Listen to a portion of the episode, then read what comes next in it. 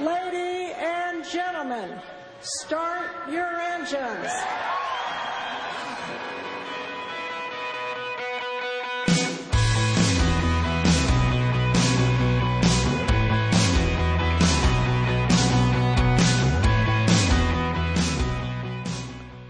7月27日金曜日夜9時になりました。皆さんこんばんは。モータースポーツジャーナリストのカズ小林です。いや、もうとにかく暑い日が続いておりまして、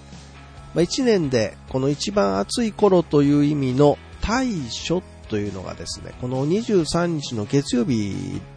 だったんですけれども、埼玉県、えー熊谷市では国内の観測史上最高となる気温41.1度を観測したということで、まあこれまで最高は2013年ですね、8月12日に高知県の四万十市で記録された41度というのが最高だったんですが、それを超えたという、まあまだこれから記録の伸びるんじゃないかなという勢いですけどね、もうこれ以上上がってもらうとね、辛い。もう酷暑、嫌って感じです。はい。全国で、この7月に入ってからですね、熱中症で搬送された人は、もうこれ15日現在です。まだ、あのもうそこからね、10何日経ってますから、さらに増えてると思うんですが、15日の時点で1万2000人を超えたと。いうことです。これはもう人事ではないですよ。本当に気をつけていただきたい。死亡された方も本当に多いということで、まあ、エアコンがお家にあるけどつけてなかったとかね、えーいう方も80%ぐらいいたということですからね。はい。もうどんどんエアコンは使ってくださいね。来週はもう8月に入りますが、ね、夏の甲子園も大丈夫ですかね、こんな暑さでね。本当に。いや、やる人はもちろんですけど、これ見に行く人もね、大変ですよ。まあ、夏フェスもそうですね。えーまあ、今週ちょっとね、台風の影響で、えーどうなのっていうところですけど、フジロックとかね。で、まあ、また来月開催のサマーソニーとか、そういう夏フェスがいっぱいありますからね。で、熱中症っていうのはなんかこう、急にガクッと来るらしいんでね。いや、気をつけていただきたいなと思いますね。さあ、今言いました台風ですよ。12号が、えー現在北上中ということでね、えーまあ、進路情報などね、頻繁にちょっとチェックをしていただきたいなと思いますが、ということで、今週もモタスポ観戦塾、最後までお付き合いください。この番組はトータルカーメンテナンス、2号レーシングの提供でお送りします。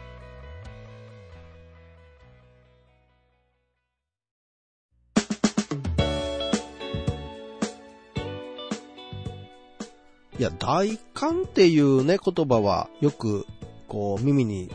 する感じじゃないですか。大寒っていうのは、あの、寒い、めちゃめちゃ寒い時のことを大寒って言いますけども、大暑っていうのはね、あんまり聞き馴染みが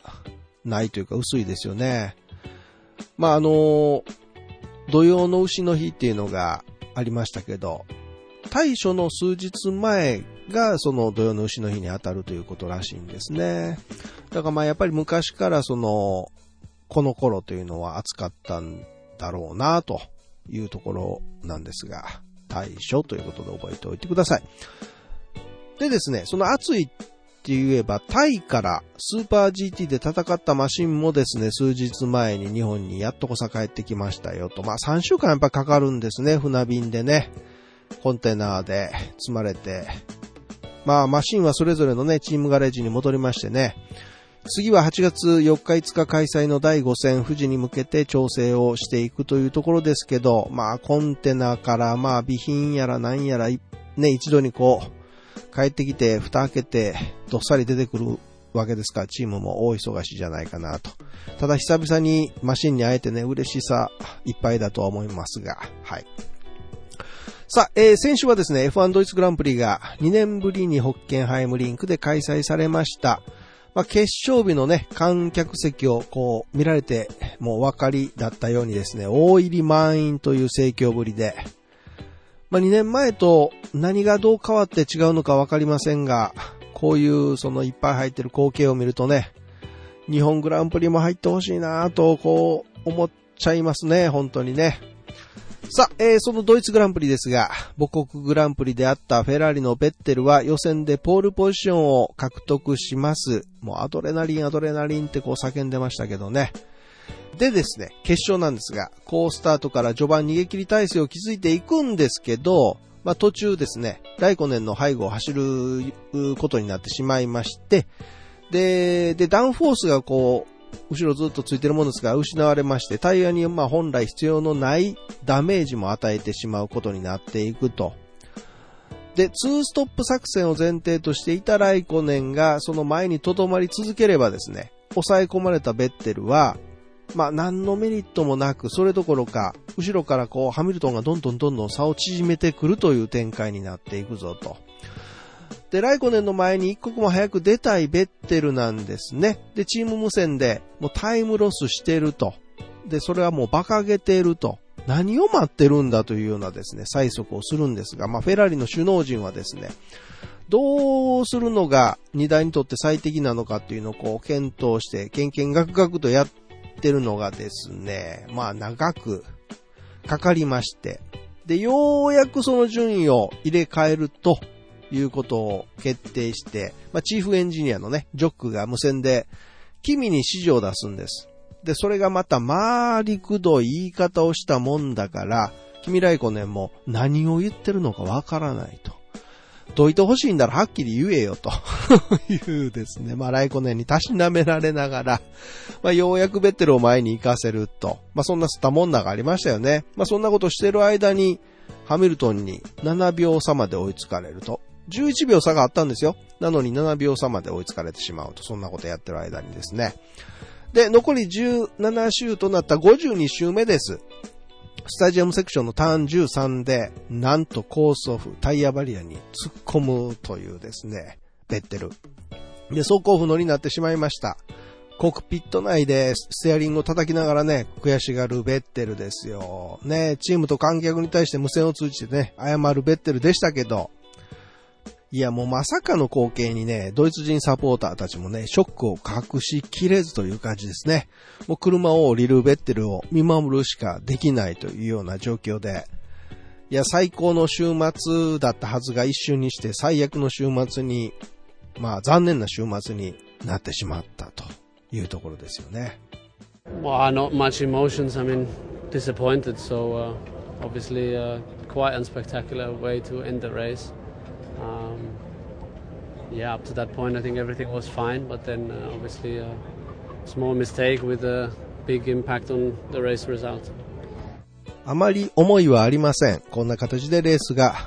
終わったことに失望しています。そこまでは全てがうまくいっていたと思うけど、まあ、小さなミスが結果にとても大きく響きましたと、えー、コメントをしています、ベッテルね。まあ、ベッテルのそのミスはミスなんですが、まあ、もっと早くにね、ライコネンの前に出していれば、余分なタイヤの摩耗もなくですね、ハミルトンとのギャップに対して、まあ、精神的に焦ることもなく、そうしたミスも犯さなかったんじゃないかなって考えてしまいますよね。なーにやってんだかな、フェラーリって感じですけどね。さあ、肩やですね、予選を Q1 で敗退しまして、14番手スタートを喫してしまったメルセデスのルイス・ハミルトンは、後方からの驚異の追い上げを見せまして、なんと優勝してしまいます。まあ、予選時ですね、セクター3に止まってしまったマシンを、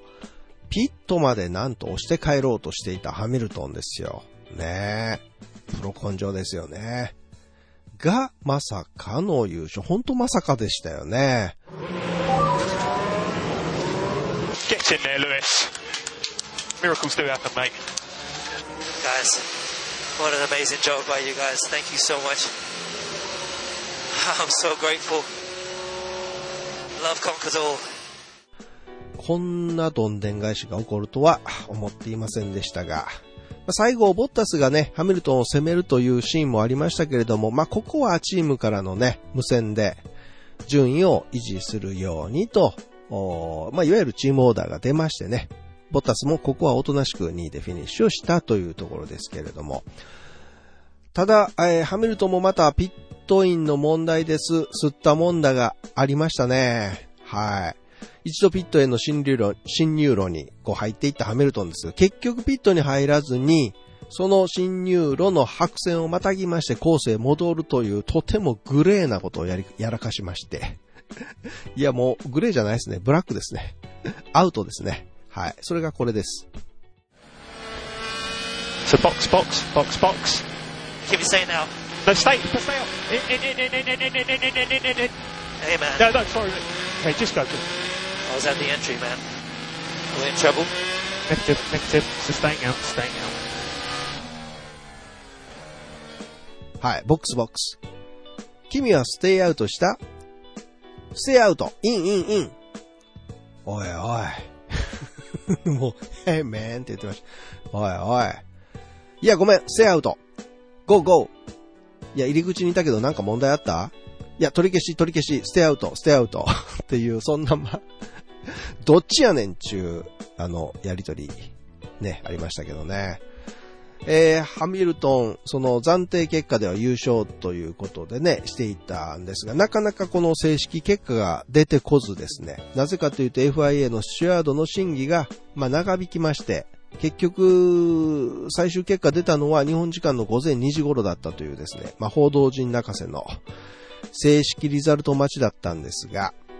まあ、不可抗力と、スチュワードはそのように、まあ、認めたということで、ある場合を除きまして、ピットレーンに入ってくるマシンはピットエントリーとトラックを分けるラインをいかなる方向においても超えることは禁じられると、まあ、レギュレーション上はなっているんですね。アウトですよね。はい。明らかに違反はしていますが、ハミルトンとチームがミスを素直に認めていて、まあ、その原因がステイアウトかピットインするのか、チーム内の混乱があって、まあ、しかもセーフティーカー導入時で他のドライバーに危険が及ぶ可能性がなく、えー安全に方向転換も行われたということで、まあ、タイムペナルティではなく、えー開国が適切であるということになったということなんですね。まあ、確かに、あの、難しい判断だったと思うんですけれども、ね、どうでしょう。ちなみに、スチュワードはミカサロさんほか、英国人が2名ほどいたということなんですけども、大丈夫ですか？そこに、あの、いわゆる忖度的なものはなかったですか？大丈夫ですか？ねえ。皆さんこの裁定はどう思われたでしょうか？まあ、今後、ね、あの、どんなドライバーでも同じようなこう音が起こった場合は同じような裁定にならないとまずいですよね。はい。ということで、ハミルトンが順位の変動はなく優勝ということで15ポイントを獲得したということで、累計ハミルトンが188ポイントでトップですね。で、今回ノーポイントだったベッテルが171ポイントということで2番手になったということでございました。そういえば不法が入ってきましたね。えーフィアットクライスラーオートモビールの CEO である、まあ、フェラリの会長及び CEO を務められました、セルジオ・マルキオンネ氏が25日、7月25日に死去されたと発表されました。66歳でした。えー先日の7月21日に健康状態が悪く、現場復帰が難しいということで、えーマルキオンネ氏の退任と公認人事が発表されたばかりだったんですけれどもね。まあ、彼は F1 だけでなく自動車業界、ビジネス界全体における偉大なリーダーだったとかね。彼は F1 に計り知れない貢献を行った。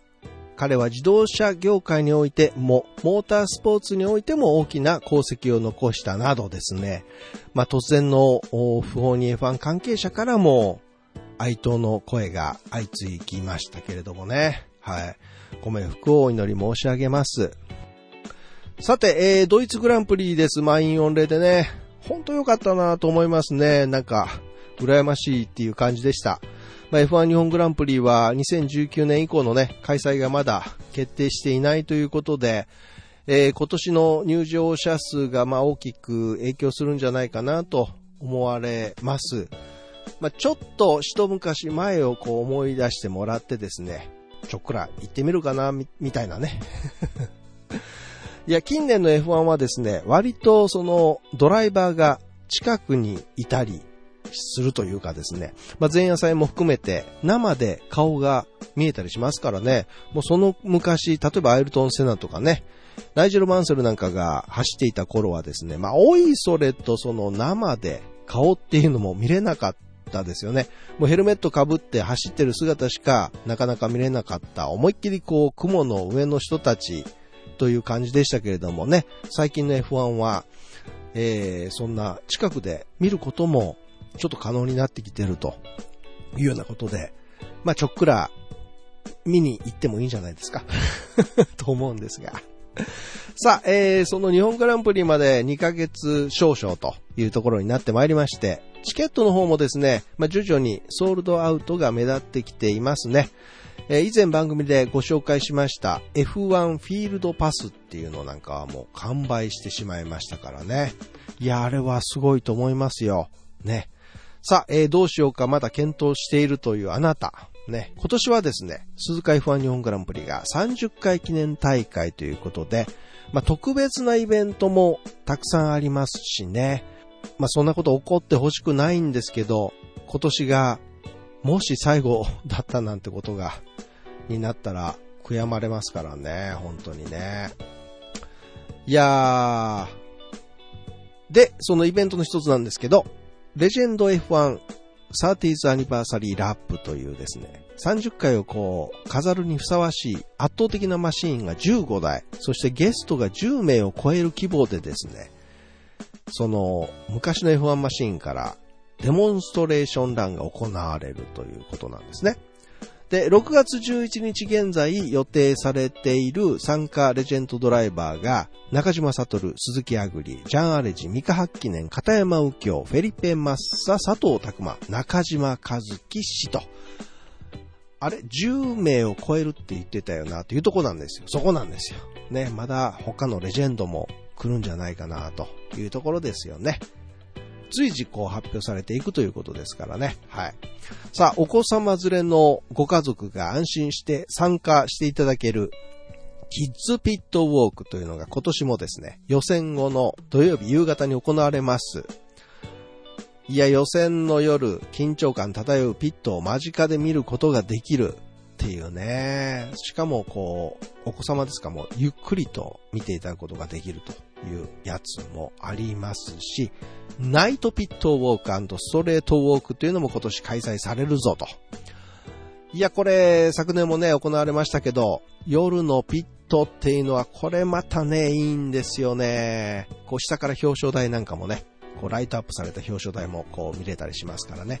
ただマシンにはこうカバーがかかったりしますんでね、あのー、全部が見れるということではないんですが、夜のピットいいですよ。ぜひ参加してほしいなと思います。まあ他にもイベントたくさん行われますからね、日本グランプリまでにいろいろご案内させていただこうと思っています。それからですね、これこれ、えー、今年はですね、グリッドキッズという、いわゆるスターティンググリッドに立つ子供たちを募集しているっていうのを皆さんご存知でしょうか。モータースポーツ活動に携わっているお子様から20名選ばれるグリッドキッズということで、鈴鹿 F1 日本グランプリではそのうちの10名をですね、一般公募することが決定しています。えー、決勝レース直前のですね、緊張感高まるグリッドに立つことができるというですね、もうとにかくお子さんにとっては、もう忘れられない体験ができるチャンスだと。まあ、夢のようなお話ですよね。で、その締め切りがですね、もう迫ってます。7月31日火曜日の当日消印有効までということなんですね。で、募集要項もあります。えー、2018年の10月7日日曜日の決勝日の時点で満7歳から10歳の人です。身長が125センチから145センチで、その2018年10月7日日曜日決勝日の日に必ず鈴鹿サーキットへご来場いただける方と。そりゃそうですよね。せっかくこれでね、当たって、抽選で当たってね、しても来られないってのはドタキャンまずいですからね。はい。さあ、えー、募集要項のすべてにこう該当される応募者の中から抽選をするということで、まあ、当選の発表はご当選された方へのご案内の発送をもって返させていただきます。それが8月の中旬頃ということなんですね。F1 日本グランプリの公式ページに応募用紙などが用意されていますんでね、それなんかずっと見ていただいて、該当されるお子様がお宅におられるようでしたら、7月31日までですからね、早めにご応募していただければと思います。いや、F1 のグリッドなんていうのはですね、我々、こうメディアでも限られた人数しか入ることができないエリアでございますんで、それはそれはすごいことでございますよ。はい。親はどうなるんだろうとかね、気になる方もおられると思いますが、まあ、まずは応募して、当たってからのお話ということでね。ただ10月7日、あの、当たれば必ず来場しなければならないという。まあ、現地に子供だけで来てくださいなんてことはないでしょうからね。まあ、その辺どうなるかというところですけれどもね。まあ、まずは応募ということですよ。うちの子が君来古年のグリッドの前に立つのよなんてことがね、起こるかもしれないということですから、ぜひご応募ください。F1 日本グランプリの公式ページは随時アップデートされていきますんで、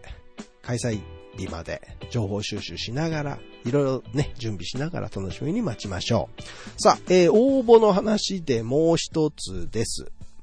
UOMO SUNOCO TEAM LEMANS を一緒に応援しよう。全日本スーパーフォーミュラー選手権第6戦観戦ツアーに5名様をご招待というのがですね、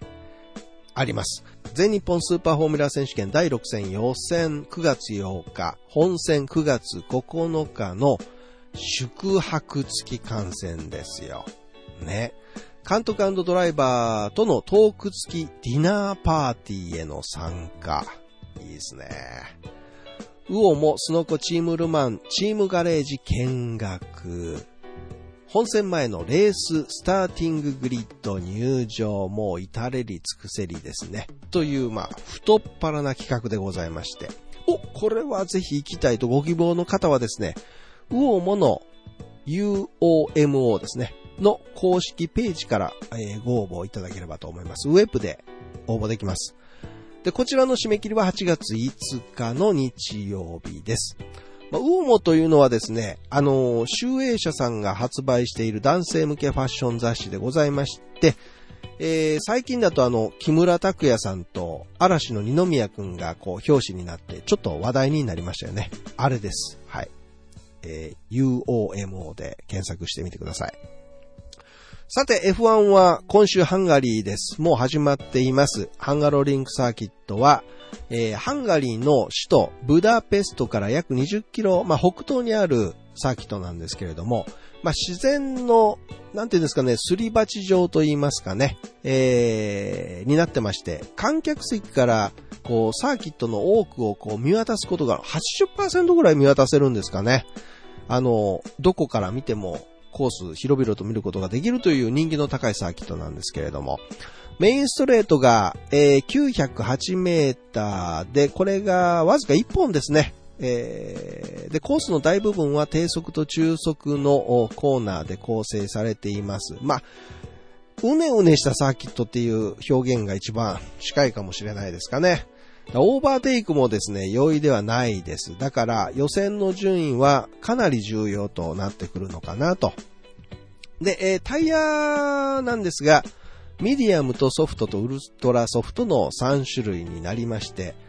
えー、まあ、各チームですね、あの、本数ちょっとずつ違う。1本ずつぐらいセット違うんですけど、ミディアムはやっぱり少なめですね。で、ウルトラソフトが一番多くって、えー、ソフトは、あ中間っていう、普通っていう感じですかね。路面というかサーキット、ダウンフォースはですね、ちょい高めです。えー、路面のグリップもちょい高めですね。タイヤの摩耗は普通です。えー、タイヤのストレスも普通というところですかね。えー、DRS ゾーン1がホームストレートで DRS の2が1コーナー明けですね。まあ、1コーナー、2コーナーの飛び込みでのブレーキ勝負っていうのが唯一のオーバーテイクポイントになるかなというところですけど、やっぱりスタートが一番大事になってくるかな、まあ予選の次にね。はい。で、タイムアップのポイントなんですが、えー、4コーナーの、まあ、スピードとライン取りっていうのは相当あれですね。あの、これ、全開で行くコーナーなんですが、重要です。で、その後、セクター2をいかにこう、リズミカルに走るかというところですね。まあ、コーナーの侵入時の安定性とかですね、あと、まあ、トラクションの高さとか、まあ、ラインを外してしまうともう本当にタイム伸びませんので、その辺ですね。で、ロングコーナーとかのヘビーブレーキングが必要なコーナーなんかもありますから、あらゆるタイプのコーナーが、まあ、揃っているというところです。なので、ドライバーの力量が試される難コースと言えますかね。はい。モナコに近いですよね、そういう意味ではね。昨年の予選ポールポジションはフェラーリのベッテル、2番手にフェラーリのライコネン、3番手にメルセデスのボッタスでした。で、決勝はやっぱり予選そのままで優勝がベッテル、2位ライコネン、3位にボッタスと、で、4位にハミルトンという風になっています。まあ、例年通り今年のハンガリーもですね、極めて暑い温度が高いコンディションになりそうだということで、まあ、平均速度の低いハンガロリンクはマシンの冷却面とかが重要になってくると。まあ、バッテリーもね、高温になってくると性能発揮できないですからね。まあ、PU 系はそこらがポイントになってくるのかなというところでございます。さあ、えー、予選の開始時間は明日土曜日の夜10時からです。決勝は日曜日の10時10分からとなっています。え放送配信時間はそれぞれの放送局でお確かめください。さて、えー、今週は他にですね、インディカーシリーズ第13戦、ミドオハイオスポーツカーコースが開催されます。佐藤拓馬選手頑張ってもらいたいですね。ブランパン GT シリーズはエンデュランスカップ第4戦でトータルスパ24時間レースが開催されると。で、国内はですね、え岡山国際サーキットで2018年全日本 F3 選手権シリーズの第7戦、第8戦、第9戦が開催されます。まあ、現在、坪井翔選手がランキングトップで、それを宮田理友選手が、まあ、26ポイント差で追っているという状況なんですけれども、さあ、えー、そしてですね、閉催ですね、フォーミュラアンダー17シニアという、これの第2戦が開催されます。まあ、このレースにはですね、世代最強と呼ばれる、あの12歳のね、野田樹樹選手がエントリーしているレースなんですけれども、まあ、今回は前回以上に F3 マシンのエントリーも増えまして、まあ、さらに白熱したドッグファイトが期待されるということなんですね。レースは28日の土曜日です。11時50分決勝スタートで10周で争われます。ねえ、ジュジュちゃん可愛いんですよね。まあ、スポンサーも新たに増えて、ということですから、頑張ってほしいですね。さあ、えー、ルマン優勝者の一部パーツが豊田昭夫社長にプレゼントされたぞというお話です。森蔵こと豊田昭夫社長から、ままずはですね、TMG の全社員に向けてスペシャル T シャツがプレゼントされたんですが、今度は TMG から豊田昭夫社長に、ルマンで優勝した TS050 ハイブリッドのペダルがプレゼントされました。優勝した車の部品そのものを走らせてくれたお礼に豊田昭夫社長に持っておいて欲しかったというですね、TMG のメンバーはそう思ってこうペダルのオブジェを作ったということなんですね。カーボンの土台にアクセルとブレーキとクラッチが固定された、まあ、おしゃれな置物ですよ。すごいね。これはこの8号車の中で24時間踏まれ続けたペダルなんだよね。って豊田明夫社長もね、感動しながら受け取ったそうですけれどもね。いやー、そら嬉しいですわ。ね。また、ルマン24時間レースで優勝した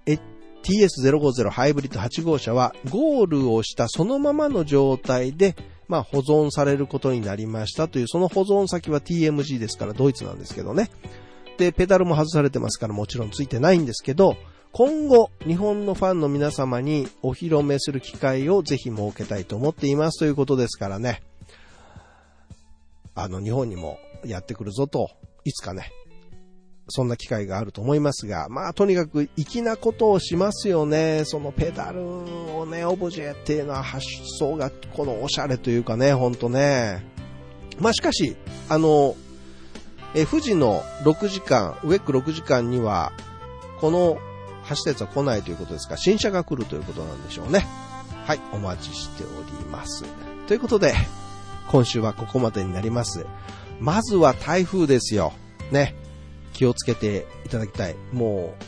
時間時間でね、情報をこう仕入れていただいてね、え対処して、対応していただきたいと思いますし、で、台風が通り過ぎるとまた酷暑が戻ってくると思われますんでね、あの熱中症、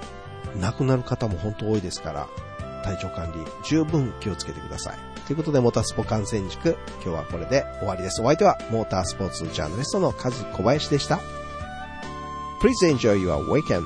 See you next week. 拜拜。